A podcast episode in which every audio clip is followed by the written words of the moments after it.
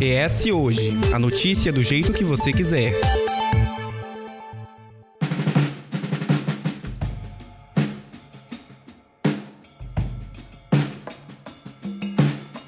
Vem chegando o verão, aquela época do ano em que todo mundo fica mais alegre e radiante. Mas com o calor também vem uma série de dúvidas, sobretudo sobre o nosso astro-rei, o Sol.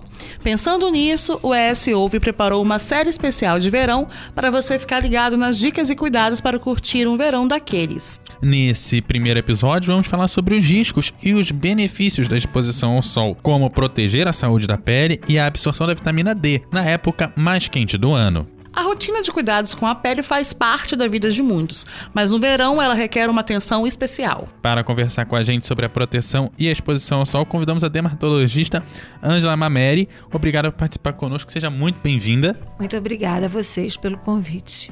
Ângela, começando pelo uso do filtro solar, que é uma coisa que a gente sabe que tem que ser diária, não é uma coisa que só do verão. Mas na, no verão a gente acaba pensando mais isso porque a gente acaba indo mais ao sol e no dia a dia as pessoas acabam passando batido por isso. É, eu, por exemplo, sou mais branquinha, então geralmente eu fico bem vermelha se eu não uso. E eu fico muito em dúvida às vezes sobre o fator, porque muita gente não sabe a diferença que tem entre um fator e outro, e muita gente às vezes se baseia pelo tom, tipo, ah, sou mais branca ou sou negra, não, não preciso usar um filtro porque sou negra, não vou ficar vermelha. Explica pra gente como é essa relação do filtro na proteção e a diferença dos fatores se existe uma diferença de, de proteção mesmo ou se é uma questão de, de tempo, de absorção, como funciona? Bem, primeiramente, eu gostaria de enfatizar que o ideal, a gente dificilmente está numa situação ideal, né? Mas que o ideal, até porque a, as informações chegam com muita facilidade no, no, público de um modo geral, né? Tem Instagram, tem Facebook, tem esses podcasts. O ideal é as pessoas procurarem um dermatologista antes das férias de verão, digamos assim, antes do verão começar, para examinar a pele. Saber até que ponto aquela pessoa realmente pode deixar escapar alguma luz do sol com um, um, pouco menos de cuidado com a fotoproteção. Então, isso seria o ideal. Porque tem pessoas que se esquecem, né? Aliás, de um modo geral, as pessoas esquecem ou não sabem que aquele sol que elas tomaram durante a adolescência e a infância, que muitas das vezes acaba gerando queimadura solar nos ombros, nessa altura atrás do pescoço, é um sol que no futuro vai estar associado ao desenvolvimento de um dos piores cânceres de pele que a gente tem, que é o melanoma. Os estudos epidemiológicos do melanoma mostram que você aumenta em 17% a sua chance de vir a ter melanoma com esse, essa queimadura solar que fica marcada na pele através das sardas. Por isso que o dermatologista examinando, ele vai apontar, ó, você tá com seu ombro todo cheio de sarda. Isso é porque você se queimou. O sol deu bolha na sua pele. Aí eu falo assim: "Ah, é, doutora, foi uma vez só". Dificilmente é uma vez só, mas acaba sendo assim, umas duas vezes não importa. É que tem que seja uma vez só, mas marcou. A pele nunca vai se ver livre daquilo. E aquilo já começou a favorecer uma imunodepressão nas células epiteliais e nas células melanocíticas que migram do cérebro para a pele no nosso no desenvolvimento do nosso bebê. O segundo ponto, fotoproteção é muito mais do que pegar um filtro solar para usar. Fotoproteção é um tripé. Um dos pontos é a fórmula do filtro, que aí eu, depois eu vou responder a sua pergunta.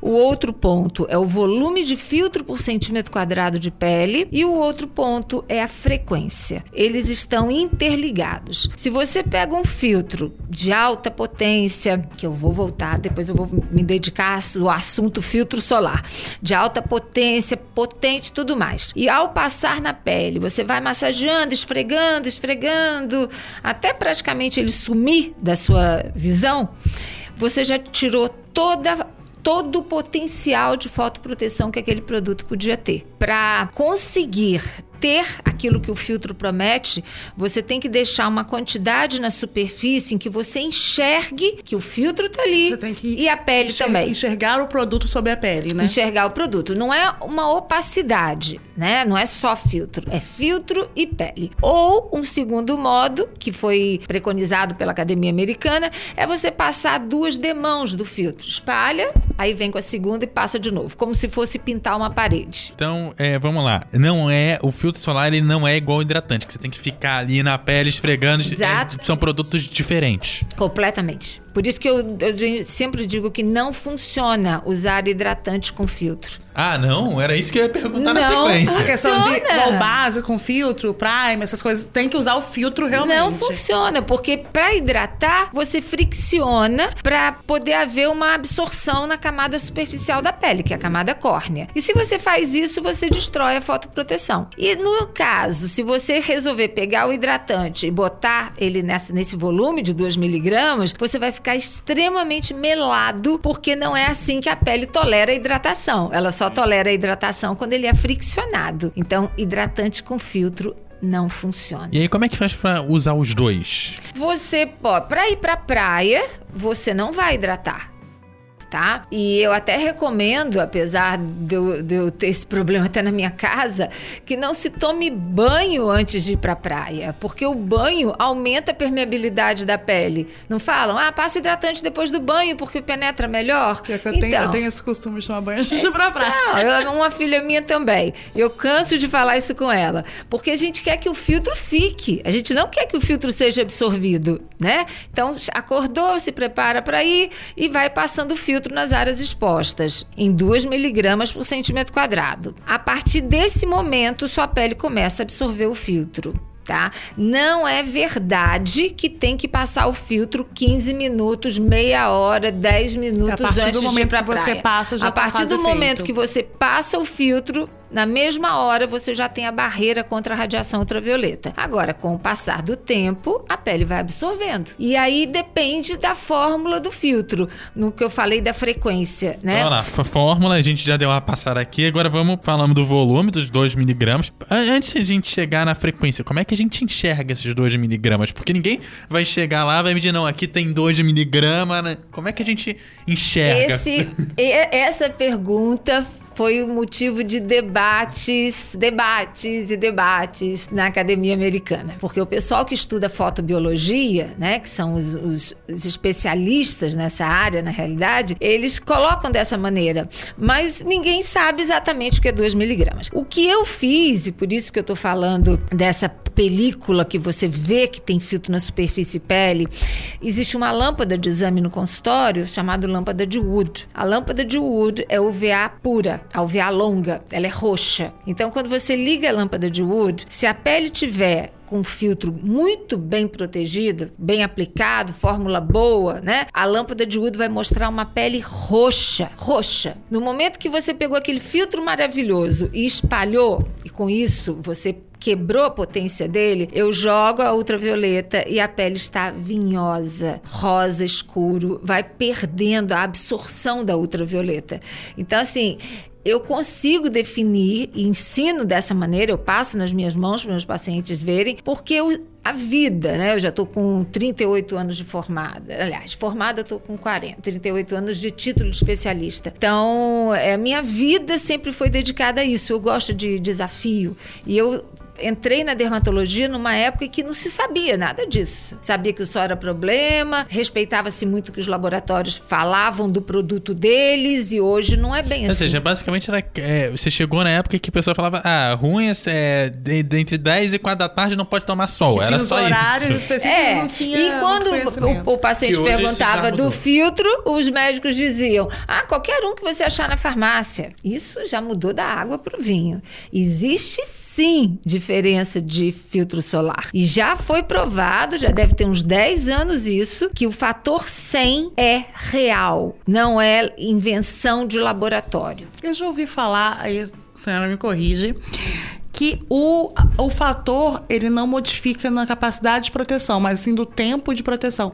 Isso é verdade? Isso é mito? Não. Fator de proteção solar, ele te delimita um tempo que você pode entrar e sair do sol sem a queimadura solar. Queimadura solar é provocada pela ultravioleta B e pelo raio curto da UVA. Hoje, aliás, já há muitos anos eles perceberam que você podia ter, na época, o filtro mais potente era 50, mas ainda assim o melanoma não parava de crescer mesmo em pessoas usando filtro. Aí vem toda aquela questão: filtro é, leva ao melanoma. Na verdade, fazer um problema e não uma solução. É, mas Mas mudaram, porque realmente entraram os estudiosos provando que naquela época não existia filtro solar com capacidade para absorver ou refletir os raios longos da ultravioleta. Era só o, o Só o curto, né? Porque o raio longo ele passa pela epiderme chega na derme. Ele leva ao fotoenvelhecimento, envelhecimento precoce, que hoje eu vejo muita gente tampando buraco com preenchimentos, com fios, né, com botox, sem se preocupar, proteger realmente a pele, Com a porque ela- saúde daquela ela vai pele, né? continuar estragando mesmo com isso tudo, e também sem se preocupar em resgatar o que perdeu, porque isso é viável hoje em dia. Então, esses procedimentos que eu considero basicamente estéticos, porque eles não são fundamentais para nada na saúde da pele, eles enganam, sabe? Eles enganam, eles te dão uma falsa É como se você impressão- estivesse mascarando o problema, uma né? falsa impressão de beleza. Então, falou da fórmula, falou do volume e a gente ficou de entrar na frequência, que é o terceiro tripé. É, qual é a frequência? Qual o tempo que leva é, entre um filtro solar e outro, é, entre a, a passar o filtro solar e, e outro, né? Essa passagem vem no rótulo, né? isso é o fator A é menos tempo que outro. Ela já até perguntou É, isso. o 15, né? 30, a diferença de... É o que? Fator 100 a cada 100 minutos você tem que passar? É por aí? Não, não. Olha bem, o que influencia é basicamente a, a composição dos ingredientes do filtro. Nós temos ingredientes químicos, que são os que absorvem a luz. E nós temos ingredientes físicos, que são os que refletem a luz. Quando você tem um filtro só com ingrediente químico, que é aquele filtro que você passa, fica esbranquiçado, mas depois ele some totalmente, desaparece, como se você não tivesse com filtro nenhum. Esse filtro, ele não aguenta muito tempo, porque ele vai se saturar com a ultravioleta, vai- eles vão se saturando e chega uma hora que eles não aguentam. É igual quando a gente tá cheio de sacola de compra, você vai. Quando você chega, tipo assim, ninguém chega em 100 quilos numa mão e na outra, então você cai. Quando, o fio, quando essa radiação sair dos filtros químicos, se ela esbarrar nos filtros físicos, que são os refletores, então um filtro completo para te dar pelo menos quatro horas de fotoproteção, ele tem que ter os ingredientes químicos para UVB, para UVA, para UVA longa e ah, uma outra substância que estabiliza um desses filtros químicos. E como é que a gente identifica isso no rótulo? Porque você entende, a gente que tá pra quem no é dia a leigo, dia, tá ali, vai como é escolher que a gente filtro, chega ali e, e acha? tá? O que você vai identificar quando você tiver com filtro na sua pele.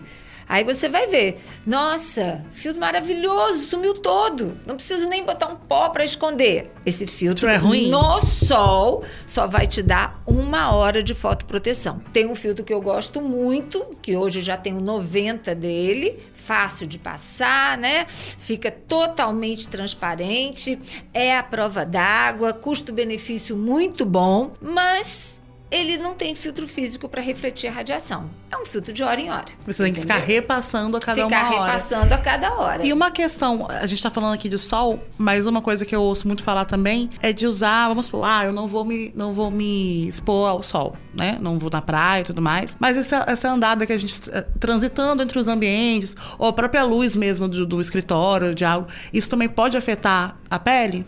Veja bem, a luz que afeta mesmo a pele é a- são as lâmpadas halógenas. Já provado que elas emitem as três radiações, A, B e C. É a lâmpada que está normalmente nas cadeiras de dentista e que talvez por no seu dia a dia deles, né, eles, eles se afastam do paciente para fazer os moldezinhos, mas fica aquela luz acesa esquentando o rosto, porque ela é quente, inclusive, né? Então, essa lâmpada halógena que está na casa da gente iluminando os quadros, né? Ou às vezes no camarim do banheiro. Então, se você tiver debaixo de uma lâmpada halógena, você está recebendo radiação ultravioleta. Aí você tem que estar de filtro.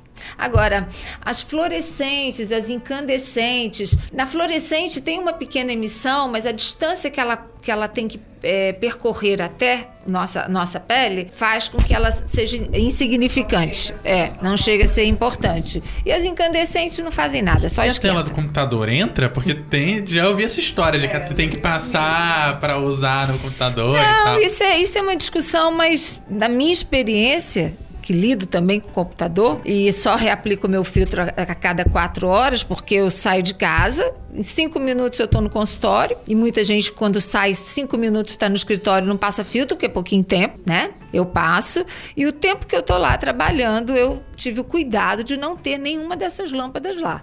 Quando eu saio para almoçar, aí eu repasso meu filtro. Uhum. E a vitamina D? Tem um tempo específico que a gente escuta falar aí, tem gente que fala 15 minutos de manhã, tem gente que fala no fim da tarde. Como é que é essa vitamina D? Qual a necessidade da, da gente é, receber essa vitamina D para a saúde do corpo? E qual o momento ideal para a gente pegar esse sol que a gente precisa para o corpo também se manter? Só para o corpo se manter, só se for com vitamina B por causa da vitamina D. Porque para fora isso, é eu desconheço. Eu sei que é muito importante a luz luz da radiação do sol na visão, que vai estimular a produção de hormônios, né? Que começam de manhã exatamente com acordar, que é quando a gente vê a claridade. Que a claridade é a presença também da luz visível e hoje junto com a ultravioleta A. Mas fora isso, infelizmente, e a, a, com muito. Como é que eu vou falar? Eu falo pesar, porque eu falo assim, olha, eu sinto muito te dar essa informação. Eu tenho que te dizer uma coisa que você não vai gostar não, tanto. Eu tenho um povo dos sítios, das fazendas, sabe, que foram criados com o sol é saúde, andando de cavalo, não se preocupando com nada. E eles têm muita dificuldade de entender. Até porque Infelizmente, a classe médica ela abusa do poder que ela tem sobre os pacientes. Quem lida com fotobiologia é dermatologista. Ultravioleta é da competência do dermatologista. Vitamina D3, ótimo, cada órgão no nosso corpo tem o seu tanto que precisa de D3, mas a síntese da D em D3 na pele por causa do sol, desde 2006 saiu um trabalho sério, né, numa revista uh, muito conceituada, que é a Photochemistry Photobiology, é provando que em países com a nossa latitude bastam cinco minutos dessa radiação ao meio-dia. Ou seja, cinco minutos ao meio-dia que a gente precisa. Na... Aquela saidinha pro almoço tá de bom tamanho. Depende, né? Depende de quanto tempo você vai ficar andando na rua, não sei. Tem que ser sem filtro para ter essa absorção. É, mas você pode ser no dorso das mãos, por exemplo, entendeu? Não há necessidade de ser no corpo, inteiro. inteiro. Porque a gente tem essa ilusão de que tem que ser ir na praia e ficar lá tomando sol. Pois é, não, é só na área restrita do corpo.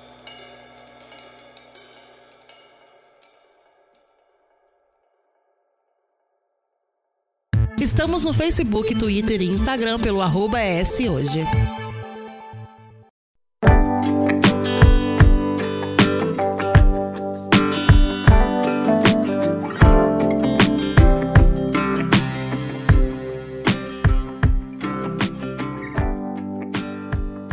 Dentro do filtro, pra gente fechar essa questão da proteção solar, é crianças, a partir de que idade é recomendável usar o filtro solar? Porque tem muito aquela, aquela ideia de, de colocar o bebê um, um, um tempo no sol e, e, e, eu não sei a partir de que momento que o bebê pode receber algum tipo de filtro, como que funciona, qual é a recomendação do dermatologista para isso?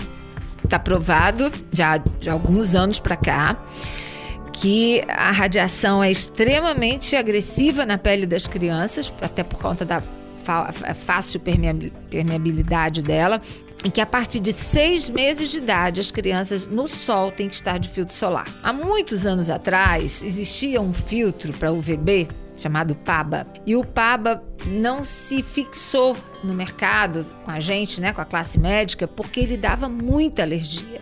E encontraram trabalhos relacionando o PABA a câncer também. Então, o PABA saiu. Não tem mais PABA nos nossos filtros solares. E todos hoje os que tem já são comprovadamente eficazes e, e seguros. Então, não tem problema. Vamos passar filtro nas crianças.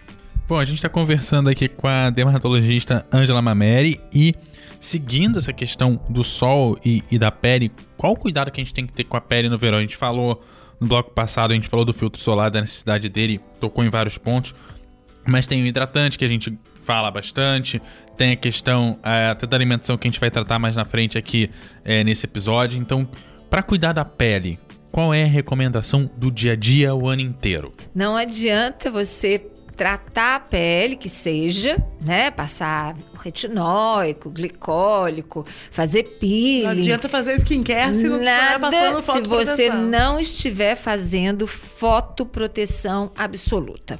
Só tem uma coisinha que eu quero falar, que eu não sei que, que se está acontecendo ainda, mas já aconteceu e eu não, não deixo acontecer mais no meu consultório.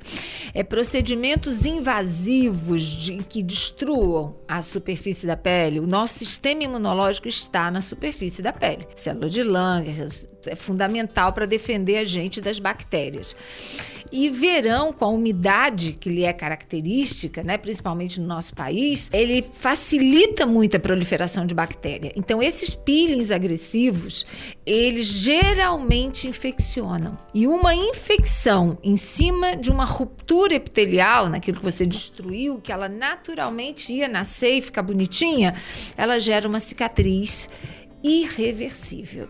Então, é uma coisa assim que eu quis complementar porque é, é, muito específico, né, daqueles pacientes, não é todo mundo, não é a sociedade, mas daqueles pacientes que continuam indo no consultório médico e fazendo esses procedimentos no verão. Verão é procedimento que não agrida a pele. Tá?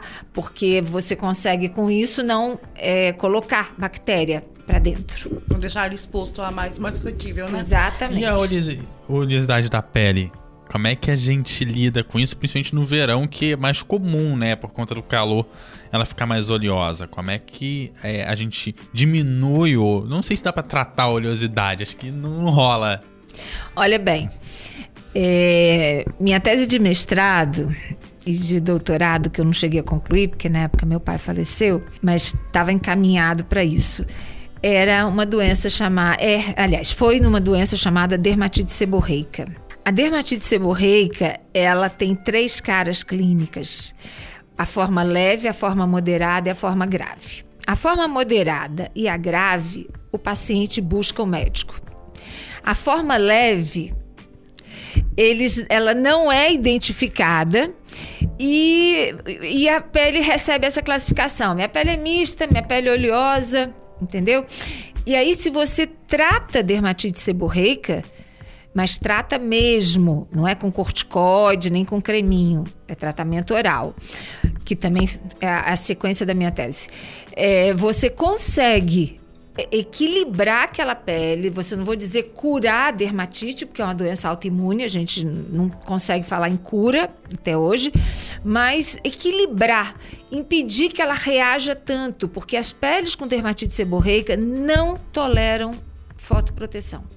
Esse é o grande problema delas. Elas só vão buscar os filtros em água, aquagel, que é o pior Que é aquele filtro mais sequinho pra pele. que é o pior veículo que existe, porque como ele é muito fino, né? Ele não sustenta os fotoprotetores, que são lipossolúveis, são pesados. Então, você acaba ficando com uma fotoproteção muito fraca. Mas é o que o paciente com dermatite faz. E isso eu acho um problema, porque você pode tratar a dermatite e ao mesmo tempo ficar protegido, né? Ter com, conseguir usar uma boa fotoproteção. Você não precisa ficar à mercê de ter que usar uma, uma proteção menor porque vai deixar sua pele oleosa. Exatamente. Lógico que tem nas farmácias sabonetes sabonetes com ácido salicílico, enxofre, que ressecam, mas tiram a oleosidade de uma pele que produz o óleo como consequência de uma reação inflamatória na derme. Então você tira o óleo, essa glândula vai produzir mais óleo. Então normalmente a pele oleosa, quando ela fica constantemente tirando aqueles, aquele óleo de superfície, ela fica mais oleosa, ela faz um rebote. Ela pode ficar boazinha hoje, amanhã, depois ela vem com uma oleosidade que você não consegue mais controlar. Eu acho que as pessoas deviam ir mais ao dermatologista. Não deixar para ir quando não tiver mais, Tiver mais jeito, jeito. entendeu? O E, e dermatologista como uma forma de prevenção mesmo, né? De- De, Principalmente. perceber a sua pele. Prevenção, informação, né? Porque o médico é um educador também, né? Sim, e a gente falando sobre essa questão de ir preventivamente, mas vamos supor que seja uma pessoa que não faz isso. Como que ela consegue identificar um problema na pele dela? O que, que são sinais de que tem algo. A saúde da pele não tá boa? Depende, né? Uma pele é, ressecada, ela pode estar ligada à genética, no caso dos atópicos, que tem essa genética, a uma outra doença genética, que é a ictiose. Mas na grande maioria das vezes é por água quente, sabão sem gordura e falta de hidratação. Então não é normal ter a pele ressecada. Ela está ressecada porque ela está reagindo aos maus tratos em relação a ela, entendeu?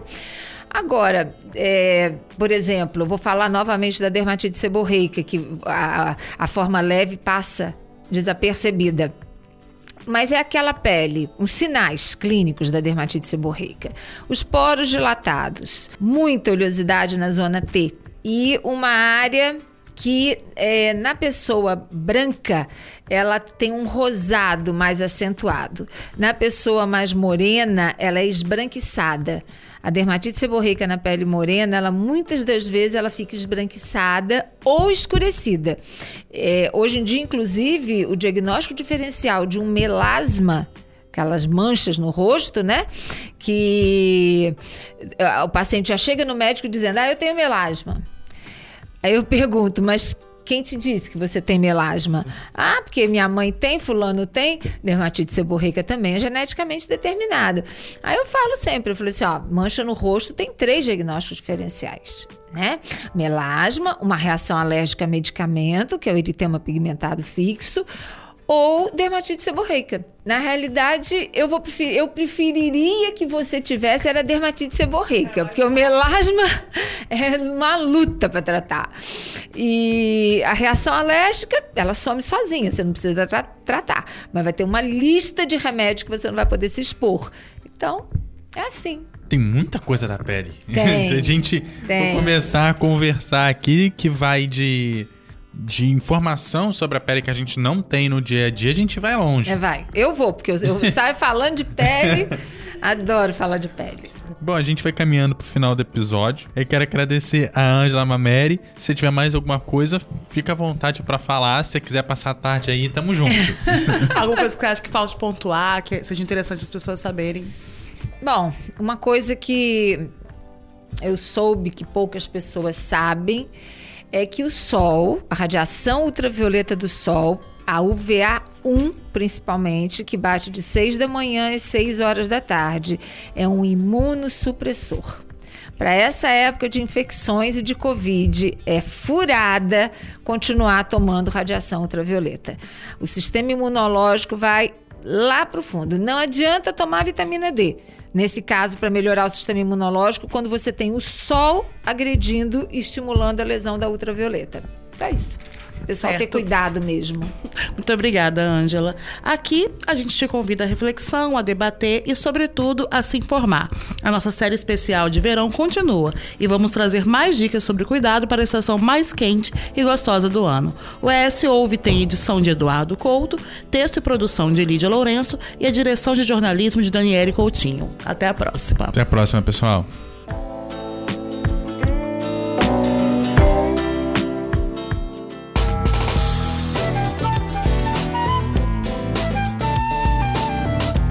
Você encontra o ES Hoje nas redes sociais, arroba ES Hoje, e também no canal do YouTube e no site eshoje.com.br.